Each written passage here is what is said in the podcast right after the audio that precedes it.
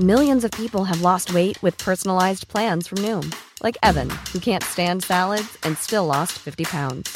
Salads, generally, for most people, are the easy button, right?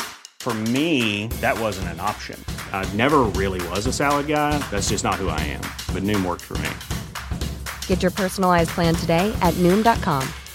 Real Noom user compensated to provide their story.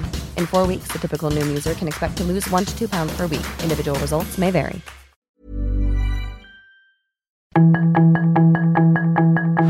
Tarde a tarde, lo que necesitas saber de forma ligera con un tono accesible. Solórzano, el referente informativo.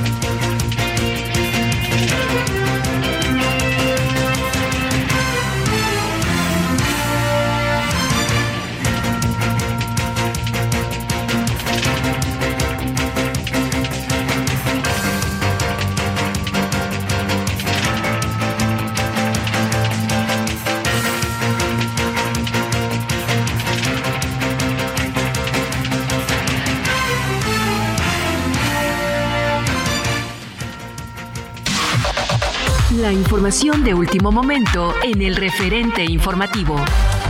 Un tribunal federal ratificó el amparo otorgado a Emilio Lozoya Austin, exdirector de Petróleos Mexicanos, quien impugnó que la Fiscalía General de la República rechazó entregarle copias de la carpeta de investigación del caso Odebrecht. Los municipios de Teocaltiche y Jalostotitlán, en Jalisco, fueron escenarios de dos enfrentamientos y la quema de vehículos la noche de este martes, los cuales dejaron a un presunto delincuente abatido, de acuerdo con información de las autoridades. El Banco de México elevó su pronóstico de crecimiento para la economía nacional de 1.6 a 2.3% para 2023. Esto como consecuencia del mejor desempeño en la actividad económica durante el primer trimestre del año. Sin embargo, Banjico no descartó que durante el segundo trimestre de 2023 existan presiones externas y ciertos riesgos ante la elevada incertidumbre y el complejo panorama que prevalece para la economía global. Una jueza del Poder Judicial del Estado de México vinculó a proceso a Sergio N., ex policía de la Ciudad de México, por su presunta responsabilidad en el delito de maltrato animal y también le determinó la prisión preventiva justificada mientras dura el proceso en su contra. Esto porque consideró que es un peligro para la sociedad y los animales. El gobernador de Virginia, Glenn Youngkin, se sumó a la lista de gobernadores republicanos que mandan soldados u otros elementos de las fuerzas de seguridad del estado a la frontera de Estados Unidos con México. El secretario general de la ONU, Antonio Guterres, convocó para este día el Consejo de Seguridad con el fin de informar a los Estados miembros de la situación dramática que se vive en Sudán como resultado del conflicto entre el ejército y los paramilitares. La reunión a puerta cerrada llega después de que la semana pasada el líder de facto del país, el general Abdel Fattah al-Burhan, pidiera la destitución del representante de la ONU en Sudán, Volker Pertes, tras acusarlo de desinformar sobre la situación en el país, algo que Guterres rechazó. El gobierno de Argentina resolvió permitir que la anticoncepción hormonal de emergencia conocida como la píldora del día después se adquiera en farmacias sin necesidad de contar con una receta. Sus comentarios y opiniones son muy importantes. Escribe a Javier Solórzano en el WhatsApp 5574 501326. Solórzano, el referente informativo.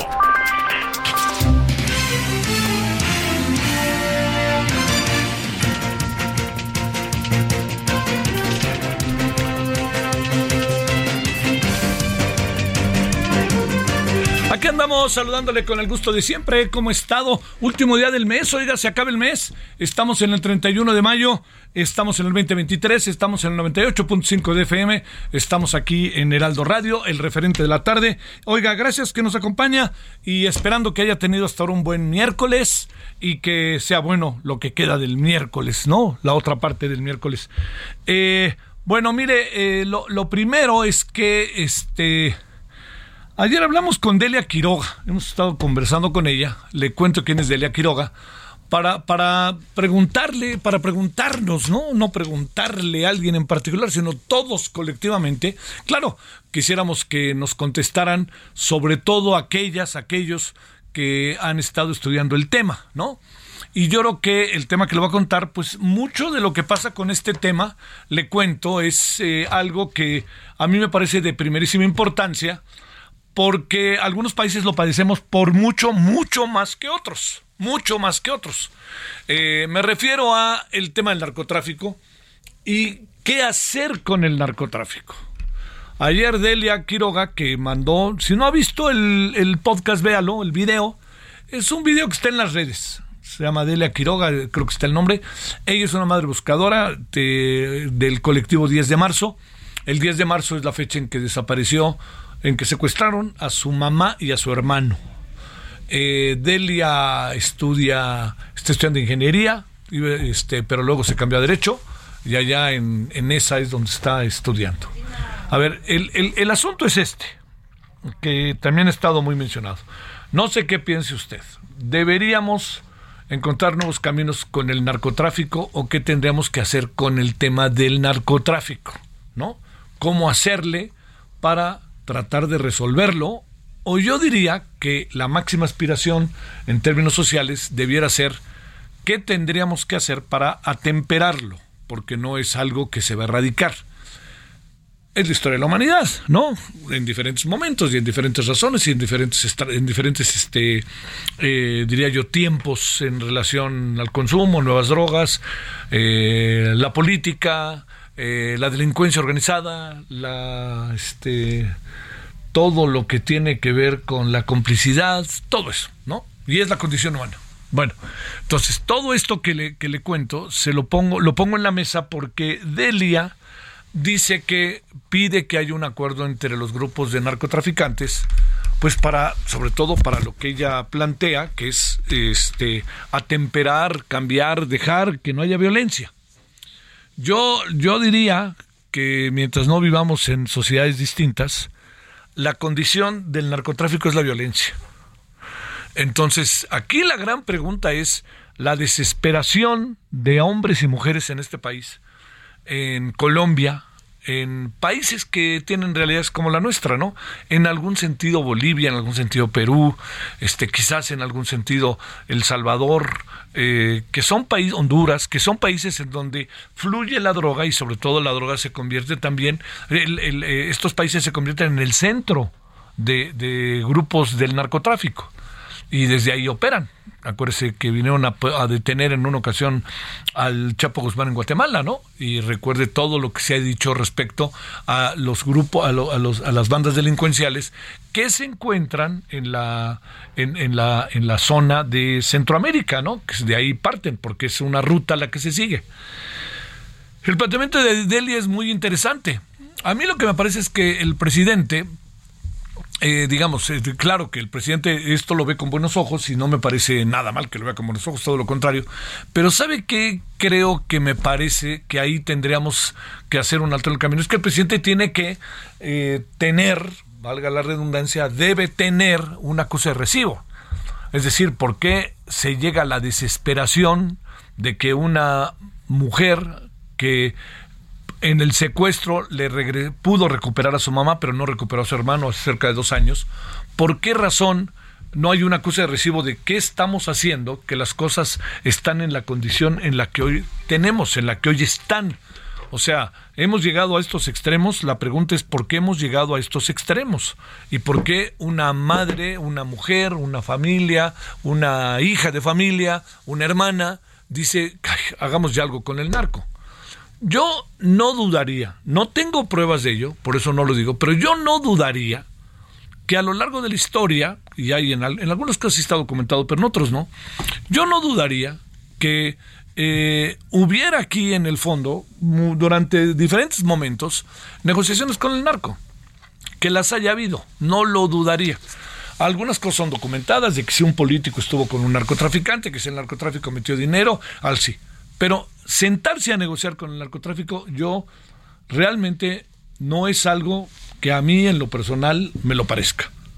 No ando con ningún tipo ni de moralina ni de cosa parecida, pero yo sí le diría, eh, a ver, le planteo, ¿nos conviene como sociedad eh, ir a meternos en esos terrenos en donde eh, lo que es sentarse a negociar o decir, bueno, vamos a ponernos de acuerdo? En el fondo es un elemento que le diría yo tiene mucho que ver con el fracaso, con la incapacidad, con la impotencia, ¿no? De aquello que tiene que ver con eh, las políticas públicas que no han atemperado las cosas. Agregamos una variable todavía más ruda, más fuerte, diría yo. Y esa variable es ni más ni menos que la variable que somos hoy en este en esta administración, lo que va de esta administración, en, comparación con las últimas en las últimas ocasiones, hemos eh, sido nosotros el país, eh, hemos tenido un récord, auténticamente récord de muertes y yo le diría, este récord de muertes por hechos violentos es superior al de Calderón, al de Fox y al de Peña Nieto. Entonces es evidente que hay algo que no estamos haciendo bien. Así creo que lo más que, que podríamos este, plantearnos es si estamos tratando o no estamos tratando realmente de ir al fondo del asunto para enfrentar de manera directa realmente a la delincuencia organizada. Yo insisto y lo sé, y yo creo que eh, la verdad, ¿no? ¿no? Veamos que el problema es mayúsculo, pero yo le diría, pongamos el tema sobre la mesa, que es el presidente cuando habla de abrazos no balazos, es, es tratar también una estrategia que yo creo que no podemos soslayar, que es ir a las raíces del problema, ¿no? Pero el problema es que no hemos resuelto las raíces del problema el problema sigue igual, porque además las bandas delincuenciales en algún sentido han crecido. Y cuando digo que han crecido, estas bandas delincuenciales lo que tienen es hoy una mayor presencia. Y una presencia en donde saben que en pocas ocasiones se les ataca de manera directa y frontal. En otras ocasiones, ahí se van moviendo, ¿no? Se van moviendo, digamos. Le voy a decir por qué es tan delicado al paso del tiempo dos asuntos que tienen que ver con el cártel de Sinaloa sin que yo tenga un solo elemento para decir que se negoció o que se les da, se les hacen consideraciones. Yo no tengo un solo elemento para decirlo ni lo voy a decir. O sea, no, no, no voy a caer en eso. Habrá quien lo diga. Pero el hecho de que el presidente haya saludado a la mamá de, del Chapo y que hayan liberado, porque realmente todo indica que no había de otra, a Ovidio la primera vez que lo detuvieron, yo le digo, eso que le estoy diciendo es algo que muestra signos que acaban cayendo también en el ánimo social. Por más que el presidente sea popular, que nadie lo niega ni lo duda, es evidente, estamos a la vista de ello. Lo que no puede uno negar es qué estamos haciendo con la política en materia de narcotráfico. Aparecen signos como estos y la sociedad misma se confunde, ¿no? ¿Estamos o no estamos tras ellos? El abrazo no balazos tiene algo de metáfora.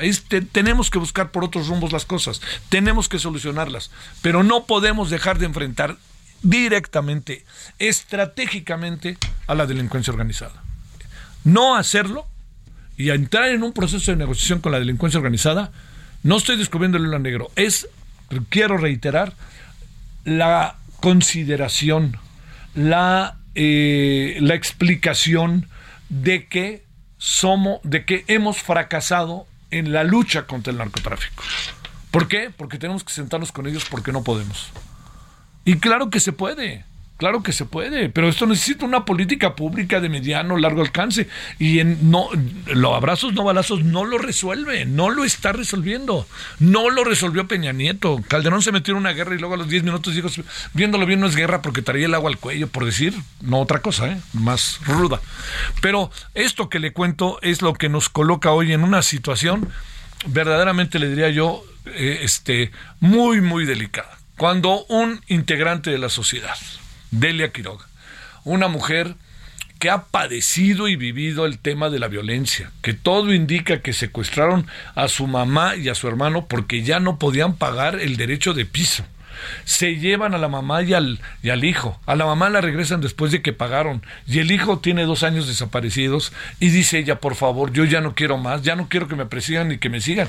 Ceci Flores, lo que queremos es que nos resuelvan el problema. Y entonces, ¿qué, ¿a qué nivel llegamos? ¿Cómo lo podemos resolver? Y presumen que se puede resolver dialogando con el narcotráfico. No va por ahí. yo le diría, es un, el problema, es un problema del Estado y puede ser un fracaso del Estado sentarse con el narcotráfico. Una cosa son coyunturas, pero como estrategia, y yo entiendo que el presidente diga, no, pues lo veo con buenos ojos todo aquello que sea la paz. Señor presidente, ¿usted se va a sentar con el Mencho? ¿O, qué, vamos a hacer? Digo, no lo, digo a él como máxima figura, por supuesto que no, no imagino ni siquiera el asunto. Pero eso que le digo es, eh, es un, un momento verdaderamente este, al límite. Esa es la verdad. Es un momento al límite, es un momento que, que nos tiene, a querer o no, en una circunstancia, eh, créame, de, repente por momentos estancada. Como que no avanzamos y no avanzamos y no avanzamos. Yo creo que todo eso de, es lo que yo le pediría. Pensemos, reflexionemos eh, entendamos por qué puede llegar un momento como el que una mujer como Dila Quiroga diga, es que tenemos que sentarnos, tienen que ponerse de acuerdo entre los narcotraficantes, por lo menos. Bueno, si se ponen de acuerdo los narcotraficantes y respetan a la población civil, pero la población civil no puede irse a esconder cuando ellos van a pasar, pues están todo el tiempo ahí, ¿no? ¿O cómo le hacemos? Bueno, eso yo le diría, anotémoslo como un tema que esté entre nosotros. Lo vamos a abordar hoy y lo vamos a, lo vamos a abordar en la noche, a ver cómo se ve desde otros países, sentarse o no a negociar, platicar, conversar con el narco. ¿Usted qué piensa? Yo digo que no. No así. No veo por qué. Sí ha habido otros momentos en que ha habido un diálogo, ese ha sido bajo la mesa, pero eh, yo no veo por qué. Así, perdóname, se lo planteo con absoluta claridad y con un poquito incluso de, de molestia, porque este, pues porque estamos llegando a plantearnos eso, porque no podemos hacer lo otro. Así de, así de sencillo. Bueno, oiga, ese es uno de los temas que tenemos y aquí andamos, yo lo agradezco muchísimo. Hay otros temas para platicar esta tarde de ellos. Yo le cuento que traemos el tema de la deuda, traemos el tema del huachicol y traemos el tema del informe de las Fuerzas Armadas, que a mí me parece que es un buen ejercicio de entrada, pero no nos lleva muy lejos, ¿eh? No nos llevó en esta primera ocasión muy lejos. Es una cámara, en la cámara, es una comisión bicameral, diputados, senadores, en fin, que hablen con los eh, responsables de las Fuerzas Armadas, pero resulta que les preguntan de ciertos temas y les dicen no, eso no, no, no, de ese tema no podemos hablar, no al lugar, dice la señora Rosicela. Señora Rosicela, ¿sí quiere ser jefa de gobierno? Al lugar, vamos a entrarle a todos los temas, ¿no? Pero bueno, si le parece, vamos con esos, con los temas que traemos este día, agradeciéndole profundamente que nos acompañe, diciendo que haya tenido buen miércoles y que sea mejor su miércoles todavía. Solórzano, el referente informativo.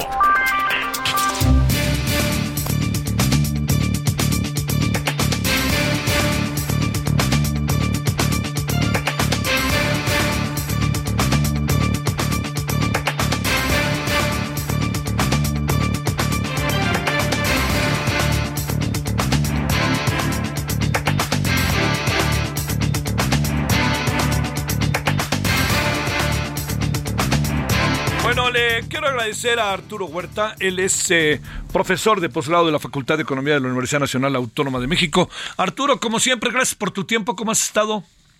Javier Solórzano, este, muy bien. Espero que tú también estés muy bien. Gracias por la invitación. Gracias, te lo agradezco. Oye, eh, a ver, el, tema, hay muchos asuntos ahí que se correlacionan con la cuestión económica, pero eh, como que empieza a aparecer cada vez como una constante la eh, el tema de la deuda, de hasta dónde estamos llegando, si nos estamos endeudando dónde más o en qué estamos. Entonces, el costo de la deuda, hasta donde entiendo, se dispara a su mayor nivel desde el 95.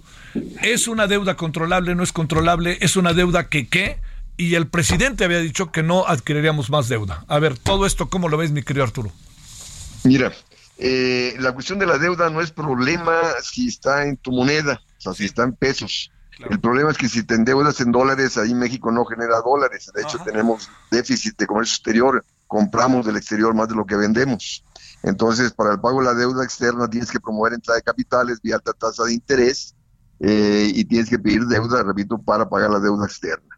Ahora, el problema es que México, con esa política de peso fuerte que se sustenta vía entrada de capitales, entonces la tasa de interés ha aumentado mucho en el país. Eh, la tenemos en 11.25% la tasa de, de, CETES, eh, muy por arriba de la tasa de interés de Estados Unidos, eso atrae capitales, te abarata el dólar, pero esa alta tasa de interés te encarece el costo de la deuda pública interna. Entonces, de ahí que eh, en, el primer cuatrimestre de este año, la deuda en relación al primer cuatrimestre del 2022 haya aumentado en 53.2%. Eh, y fíjate, si, si eh, aquí saqué cuánto ha crecido el servicio de la deuda en forma cuatrimestral del 2013 al 2023 y trae un crecimiento, el servicio de la deuda, de 14.5% en términos reales promedio anual. Y la actividad económica en todo este periodo de los últimos 10 años solamente ha crecido en 1.2% promedio anual. Entonces, eso pasa a evidenciar el mal uso que eh, el país eh, eh, o el gobierno ha hecho de, la deuda, porque si, si, tú te endeudas tienes que generar ingresos para poder pagar la tasa de interés que devenga dicha deuda. Y hemos estado en un contexto donde la tasa de interés crece muy por arriba del ingreso nacional. Entonces, eh, la recaudación del gobierno está en función del precio del petróleo, está en función del ingreso nacional. Si el ingreso nacional no crece, pues no crece los ingresos tributarios del gobierno y con esa alta tasa de interés, pues lógico, se te dispara el costo de servicio y la deuda tal como ha venido aconteciendo. Y por más que dice Hacienda que esto no impacta las finanzas públicas, por lógico que sí impacta, porque tienes que restringir gasto e inversión para poder pagar el mayor costo de servicio de la deuda. Y luego también lo que presenta este el documento de, de Hacienda, este informe mensual de abril, es que hay un subejercicio del presupuesto tremendamente en los primeros cuatro meses hay un, un subejercicio de 316 mil millones de pesos, que es más o menos equivalente a lo que se pagó del servicio de la deuda en el primer cuatrimestre. Entonces, eh, ese servicio de la deuda, repito, te frena la actividad económica porque dejas de, invertir, de gastar para pagar la deuda y eso le sumas el subejercicio que el gobierno está ejerciendo, entonces de ahí que la economía mexicana no va a crecer este año, a pesar que el Banco de México el día de hoy dijo que vamos a crecer al 2.3% en absoluto. Oye, a ver, Arturo, a ver, entonces, quizá para decirlo de manera eh, como, como, más clara, quizá para que eh, podamos entender mejor, eh, sí está creciendo la deuda, está creciendo no en nuestra moneda, y además de eso, esto va a repercutir en los pronósticos de crecimiento de este año. ¿Es todo el paquete junto o cómo lo deberíamos de ver? No, de hecho, la, deuda, la mayor parte de la deuda está en pesos. Es el 81.7% está en pesos. ¿Qué nos pasa con la que está en dólares, eh? Bueno, el, presidente de hecho dijo la semana pasada, no, pues este, se está abaratando el costo de la deuda externa porque se ha abaratado el dólar. Sí, pero a costa de que aumente el costo de la deuda interna, porque el aumento de la tasa de interés que atrae capitales para abatar el dólar está aumentando el costo de la deuda pública interna y está recibiendo la inversión y la actividad económica. Oye, y déjame agregarte algo, tú me dices si estamos en lo correcto. Y también el otro asunto es que eh, el gran ingreso de nuestro país, que son las remesas, también trae un golpe en términos del consumo por la paridad peso-dólar. Sí, Sí, efectivamente, o sea, si traemos una apreciación de, del peso del 13%, o sea, cuando digo, este, en relación al dólar del 13%, o sea, efectivamente ha disminuido el poder adquisitivo de las remesas en 13% y eso te resta, te resta el consumo. Ahora, y el gobierno lo justifica porque dice, no, es que el abaratamiento del dólar me barata importaciones y me reduce la inflación. Sí, pero a costa de que esas importaciones baratas te desplazan a la producción nacional. Y de ahí que tenemos menos industria, perdimos la autosuficiencia de granos básicos, menos crecimiento económico. Y pues no, el, tipo de cambio debe ser competitivo para proteger la producción nacional y evitar déficit de comercio exterior y evitar depender de la entrada de capitales como ha venido aconteciendo. Claro, claro, claro. Eh, ¿Qué, eh, digamos, nos pasa como aquella película del Soylent Green? ¿El destino nos alcanza? ¿Qué va a pasar? Mira, el problema es de que eh, el gobierno, perdón, a tener deuda en pesos, pues la va refinanciando, no hay problema. El problema es para el sector privado, para las empresas y familias que están endeudadas y este aumento de la tasa de interés les aumenta el costo del servicio de la deuda, tienen que transferir recursos a la banca a costa de disminuir con su inversión y eh, eso te afecta al crecimiento económico. Entonces, está aumentando la cartera vencida, la incapacidad de pago de la deuda. Entonces, de no bajar la tasa de interés del Banco de México, o sea, está bien, ya le dejó de aumentar, pero tiene que bajarla. O sea, de, de hecho, si nosotros vemos en el caso de Estados Unidos, en una relación histórica, la tasa de interés en Estados Unidos ha estado por debajo del crecimiento del ingreso nacional. Y eso permite que pues, que las empresas, individuos, los sectores endeudados, pues puedan pagar tranquilamente la deuda. Pero cuando la tasa de interés está por arriba de tu ingreso, del crecimiento de tu ingreso, pues lógico, tú tienes que disminuir con su inversión para poder pagar la deuda y eso te descapitaliza y te frena la actividad económica. Entonces, el Banco de México tiene que bajar la tasa de interés, eh, justo para disminuir el costo de la deuda y así promover consumo e inversión pero eso no pasa por la mente del Banco de México y Hacienda también. Este es un ejercicio que trae el primer cuatrimestre de 316 mil millones de pesos, pues, está frenando eh, este, el gasto público, está frenando la actividad económica. Gracias Arturo, gracias El referente informativo regresa luego de una pausa. Hey, it's Ryan Reynolds and I'm here with Keith, co-star of my upcoming film If, only in theaters May 17th. Do you want to tell people the big news? All right, I'll do it. Sign up now and you'll get unlimited for $15 a month in six months of Paramount Plus Essential Plan on us. Mintmobile.com slash switch. Upfront payment of $45 equivalent to $15 per month. Unlimited over 40 gigabytes per month. Face lower speeds. Videos at 480p. Active Mint customers by 531.24 get six months of Paramount Plus Essential Plan. Auto renews after six months. Offer ends May 31st, 2024. Separate Paramount Plus registration required. Terms and conditions apply if rated PG.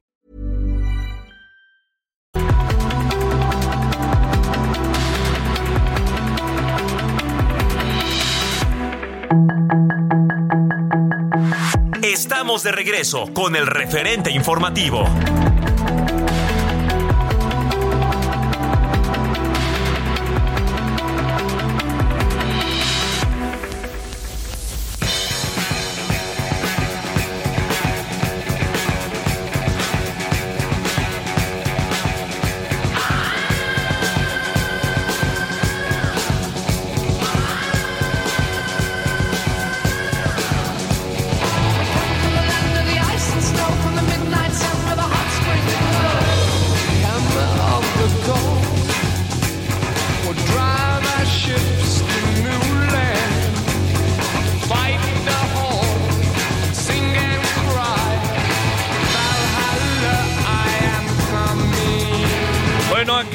Con Led Zeppelin para acordarnos de muchas cosas.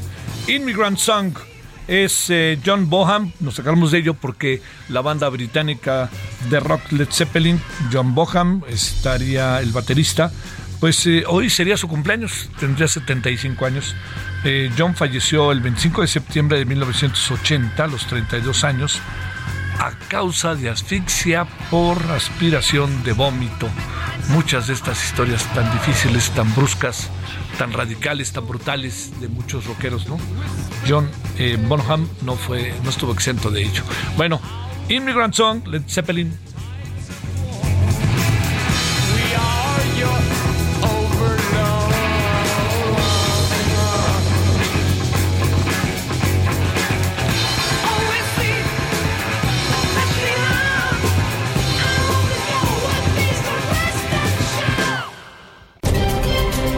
Solórzano, el referente informativo.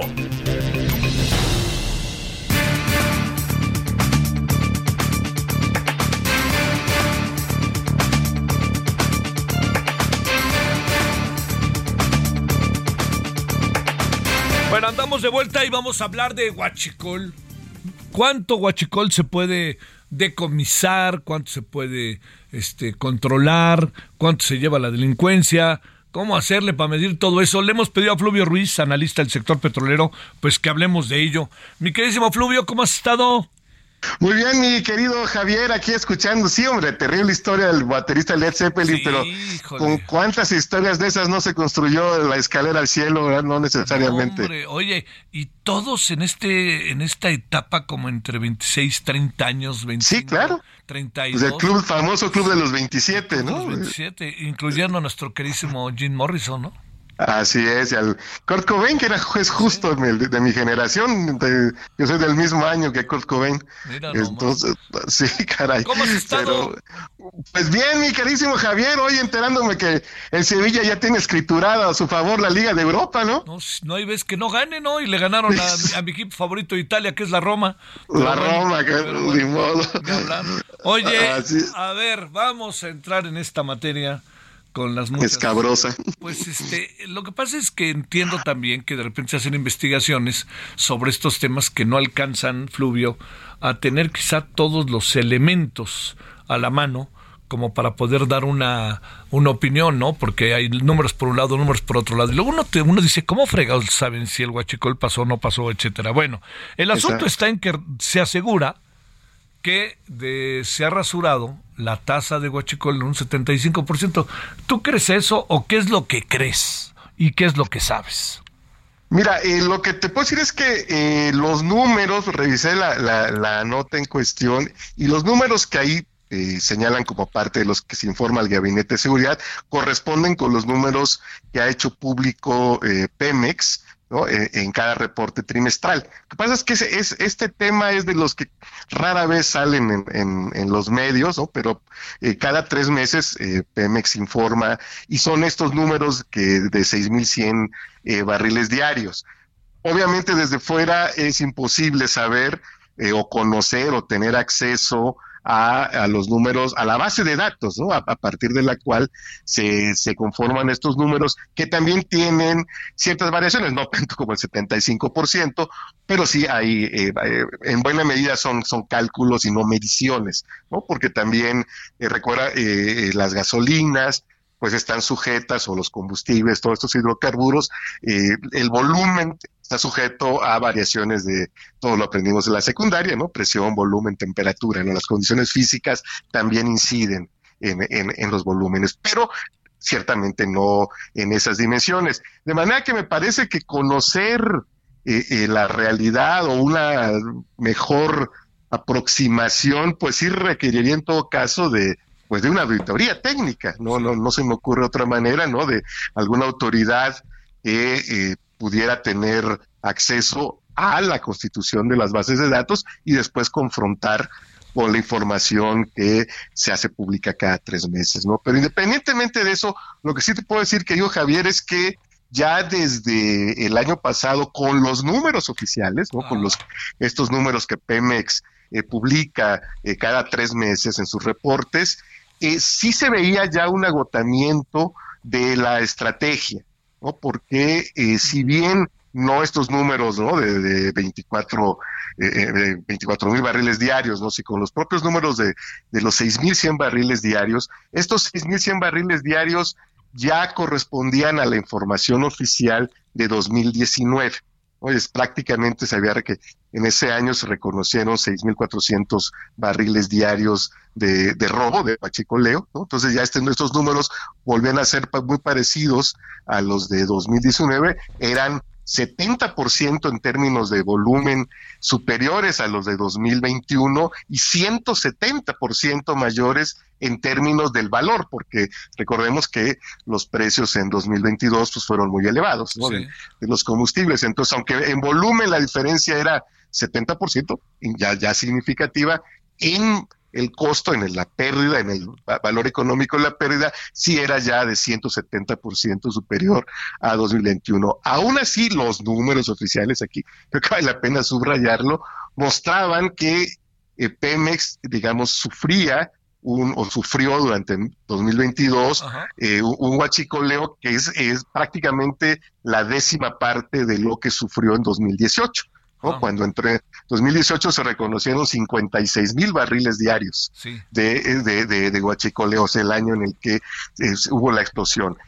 Habría que checar qué números, por ejemplo, se informan al Consejo de Administración. ¿no? que esa información pues no eh, eh, no es pública durante un tiempo eh, pero habría que ver si vía informa transparencia en fin ahora que a ver si se juntan los cinco comisionados otra vez no este poder solicitar información dicen, que viene no Exactamente, porque si eso permitiría ir eh, eh, checando, ¿no? ir contrastando la información que se da a diferentes eh, instancias, porque también en, algún momento en los propios reportes, por ejemplo, se, se notaba un incremento en la incidencia, es decir, en el número, vamos a decirlo muy coloquialmente, de piquetes en los tubos, ¿no? Este, las veces que se sustraía el, el, combustible, que ahora ya no solamente es, son los combustibles automotrices. También ya hay un huachicoleo más especializado en gas LP, digo, más especializado porque se requiere ya ciertas sí, más sofisticación. más sofisticación. Oye, a ver, déjame plantearte, Fluvio, este,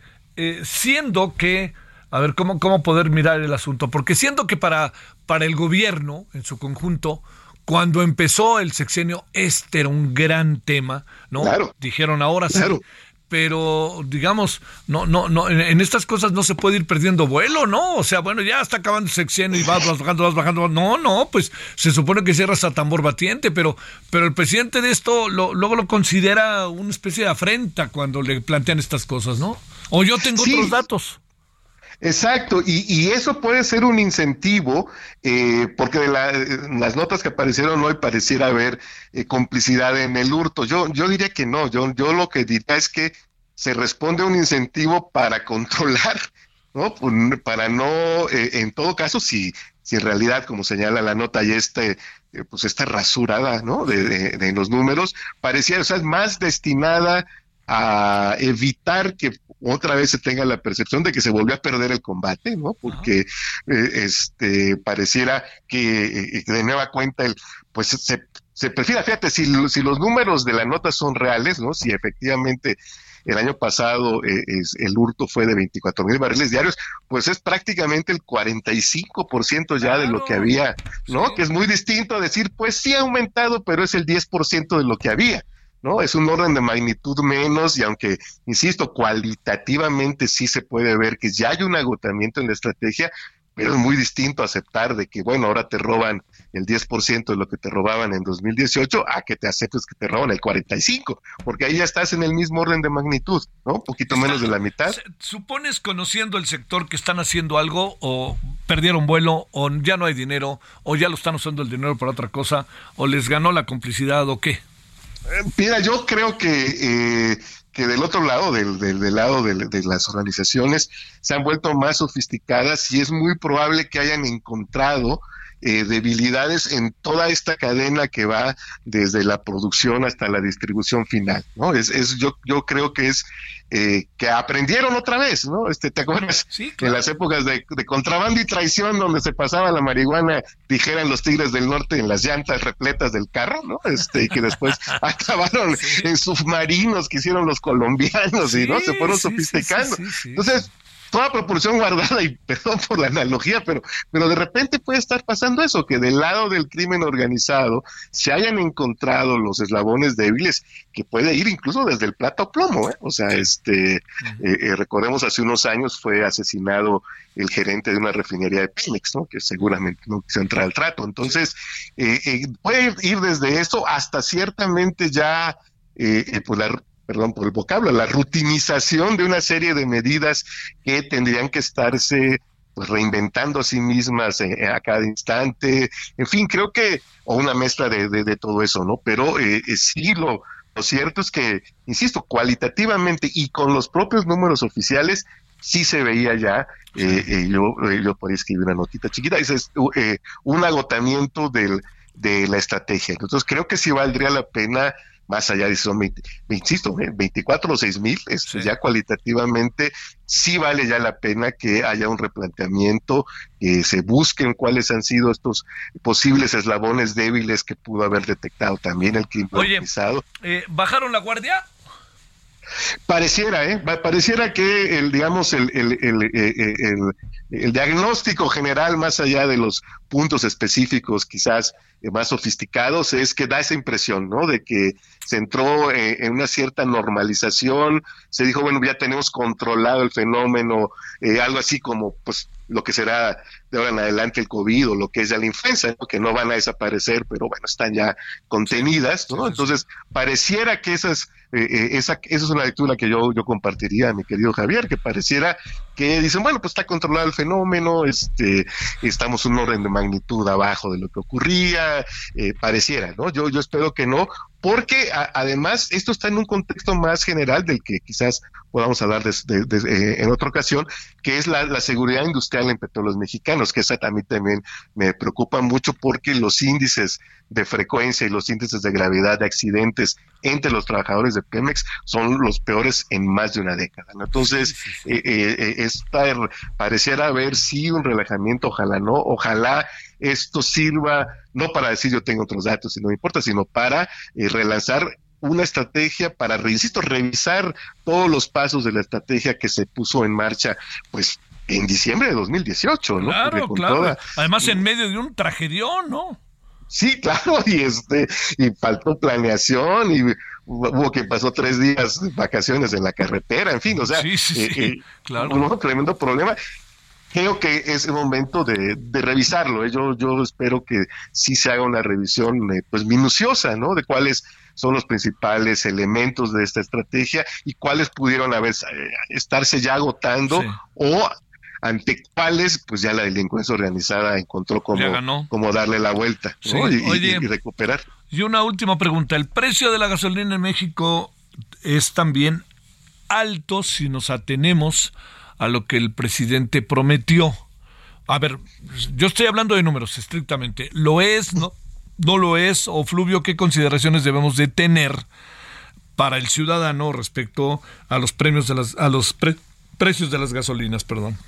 Mira, habría que hacer cuentas, pero me parece que se ha mantenido eh, en términos reales, es decir, si consideramos cuánto costaba el primero de diciembre de 2019 eh, con el ajuste inflacionario a lo que cuesta hoy, pareciera haberse mantenido de rango. Yo el problema que le veo hacia adelante es que este año ya parece muy difícil que la fuente de financiamiento para subsidiar los combustibles se mantengan, que eran los excedentes petroleros. O sea, ya el año pasado el monto del subsidio fue ligeramente superior a los excedentes, es un monto histórico, ¿no? prácticamente 400 mil millones de pesos, lo comentábamos, es el costo de, dos bocas, más o menos, ¿no? Entonces, eh, pero había un diferencial importante, porque aunque no se cumplían las metas de producción, el diferencial del precio real frente al estimado para hacer el presupuesto te subsanaba esa diferencia.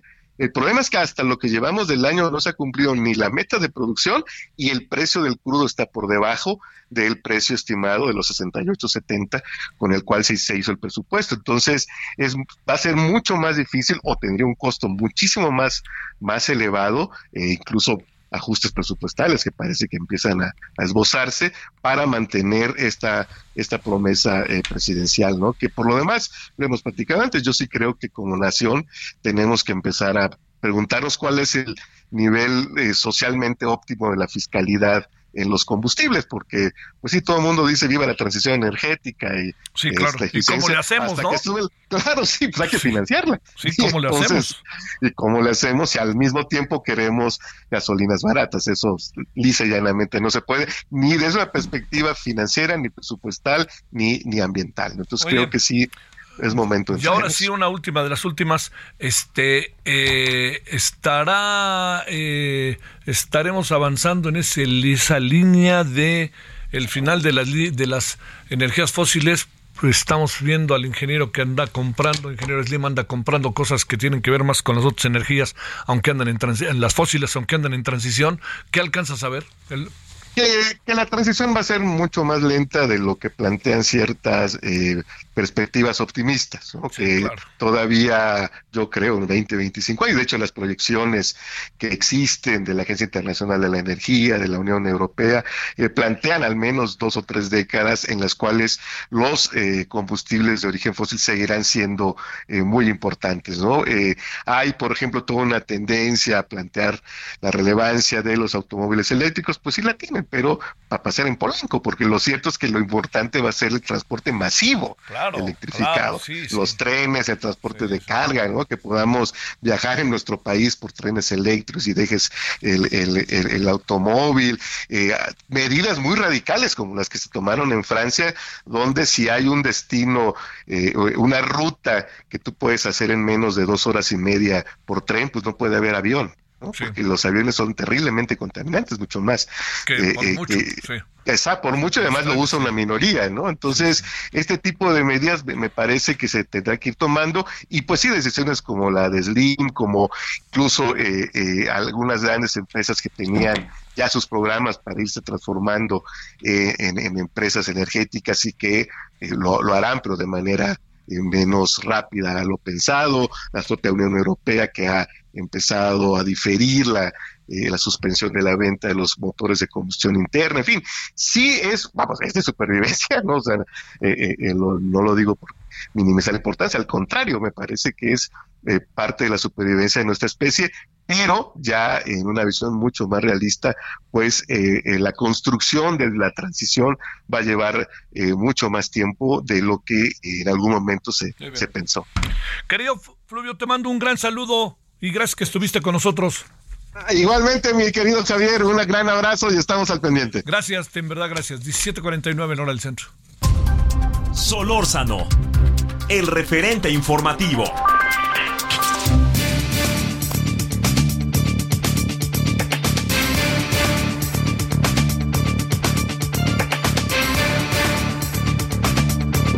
David Saucedo, analista en temas de seguridad. Querido David, ¿cómo has estado? Buenas tardes. ¿Qué tal, Javier? Qué gusto saludarte, muy bien. Eh, un placer estar contigo y con tu auditorio a tus órdenes. A ver, este, ¿cómo viste la primera reunión ayer del Gabinete de Seguridad con la Comisión Bicameral en un hecho inédito que algunos dicen que no pasó nada, pero que a lo mejor lo mejor es que pasó algo por lo menos? en efecto, había habido una resistencia del estamento militar convertido en estamento de seguridad pública en México, alguna resistencia grande, incluso tú recordarás una misiva que por ahí circuló el secretario de la Defensa señalando que eh, la comparecencia anterior a la que había sido eh, convocado se había expresado en términos ofensivos para él. él, obviamente acostumbrado a no recibir órdenes más que del presidente, se ve incomodado por esta solicitud de comparecer, pero me parece positivo que en efecto en esta ocasión se haya impuesto la, la cordura y finalmente se sometiera a lo que en teoría tendría que ser algo normal, es decir, que el Poder Legislativo pudiera auditar y revisar el desempeño de las instituciones dedicadas a el combate a la inseguridad. No podía existir este esquema en donde solo ellos te rindieran al presidente y no hubiera un poder que pudiera en su momento eh, cuestionarlos y revisar su desempeño. Actualmente, evidentemente, hay un control de Morena de ambas cámaras, por parte de ambas cámaras, de ahí que se esperaba que hubiera una comparecencia tersa, un esquema a modo, eh, que no cuestionara de fondo el desempeño del secretario, como tú sabes, la ronda de preguntas y respuestas se va desahogando y no existen compromisos a futuro.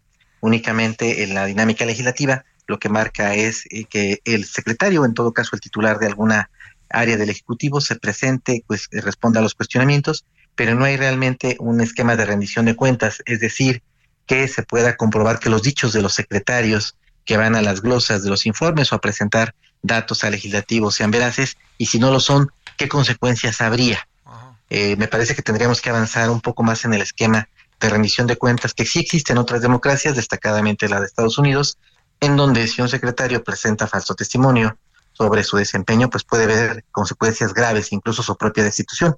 Esto evidentemente no creo que suceda en México, pero valdría la pena que en el caso de que volvieran a darse este tipo de comparecencias y la presentación de datos falsos como los que presentó ayer, se presentó ayer por parte del Gabinete de Seguridad, pudiera haber alguna consecuencia este, no, bueno, entiendo que hay legisladores pues de todos los partidos, pero los que no eran de Morena salieron no muy satisfechos, que digamos, incluso dice, no puede ser posible que vengan a tu casa y que les digas que tienes que hablar de ese tema y te digan que no pueden hablar de ese tema, ¿no?